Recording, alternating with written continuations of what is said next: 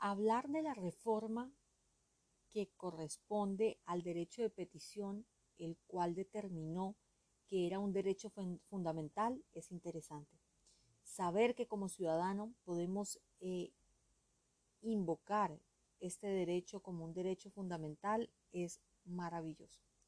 La ley 1755 del 2015 permitió que este derecho de petición se pueda solicitar para un reconocimiento de un derecho, una resolución de una situación jurídica, la prestación de un servicio o la intervención de una entidad o funcionario. Pero esto lleva a que el mecanismo de derecho de petición sea invocado de manera específica en las actuaciones administrativas y agotando todos los eh, márgenes y situaciones eh, en las que se puede eh, indicar como la vía gubernativa es interesante.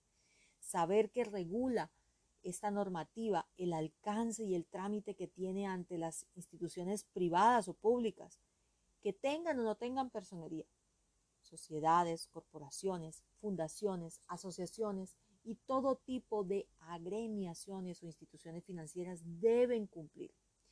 derecho de petición termina siendo uno de los principios fundamentales y reglas dentro de lo que debe acatar la autoridad pública tanto público como privado, deberá tener presente que si invoca la reserva de la información solicitada, deberá estar dentro del marco de la ley.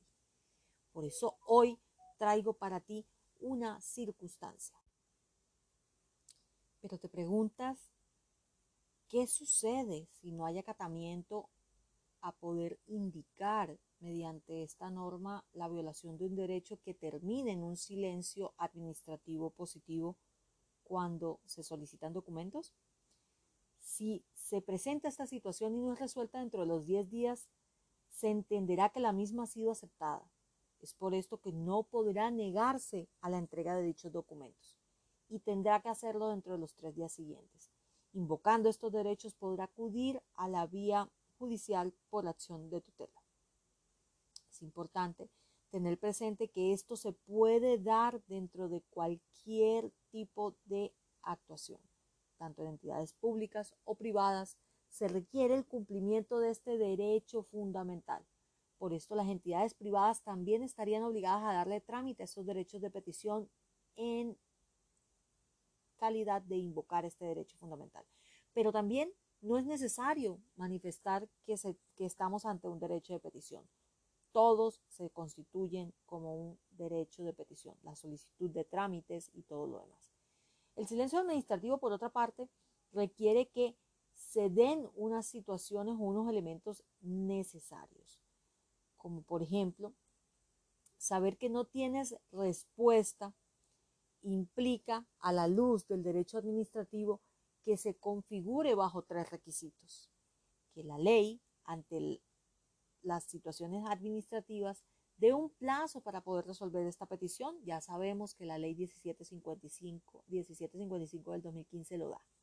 Que la ley contemple un incumplimiento de plazo para ese silencio positivo y además de que debió resolverse dentro de ese plazo sin necesidad de extender y que su notificación debió ser conforme a ley. Para poder indicar que el acceso a la información puede estar en circunstancias cuando es un acto administrativo bajo la firmeza de estos mismos actos, hay una violación a la misma. Es por esto que en cuanto al término y caducidad de las acciones, como la nulidad y el restablecimiento del derecho, contempla los cuatro meses siguientes al día siguiente de la publicación, notificación, comunicación o ejecución del acto. Es por esto que el silencio administrativo negativo suspende estos términos en todo lo que tiene que ver con derechos laborales que están contemplados y regulados en el decreto 3135 del 68 y el 1448 del 69. Se deben tener presente que la administración interrumpe esta, esta prescripción y que de ahí el interesado cuenta con tres años para poder hacer reclamación. Estamos hablando del ámbito público.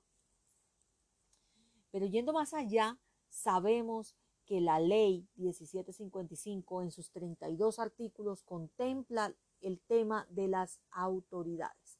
En las autoridades hablamos de esas autoridades públicas, pero también en el capítulo 3 artículo 32, hablamos de esas entidades privadas, cómo la violación de derechos también se presenta para ellos, corporaciones, fundaciones, asociaciones, organizaciones religiosas, cooperativas, instituciones financieras o clubes.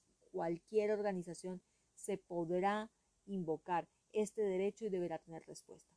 Pero para protegernos, ¿qué tenemos a la mano? Tenemos las personerías municipales, distritales y la defensoría.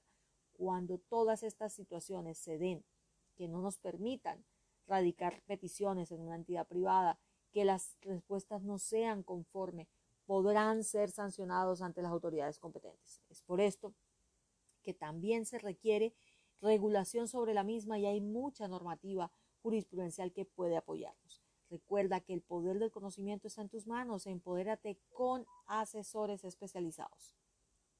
Recuerda que nos encuentras en Facebook y en Instagram como asesores especializados, en LinkedIn y en Twitter como Maite Milena. Les saluda Maite López. Un fuerte abrazo.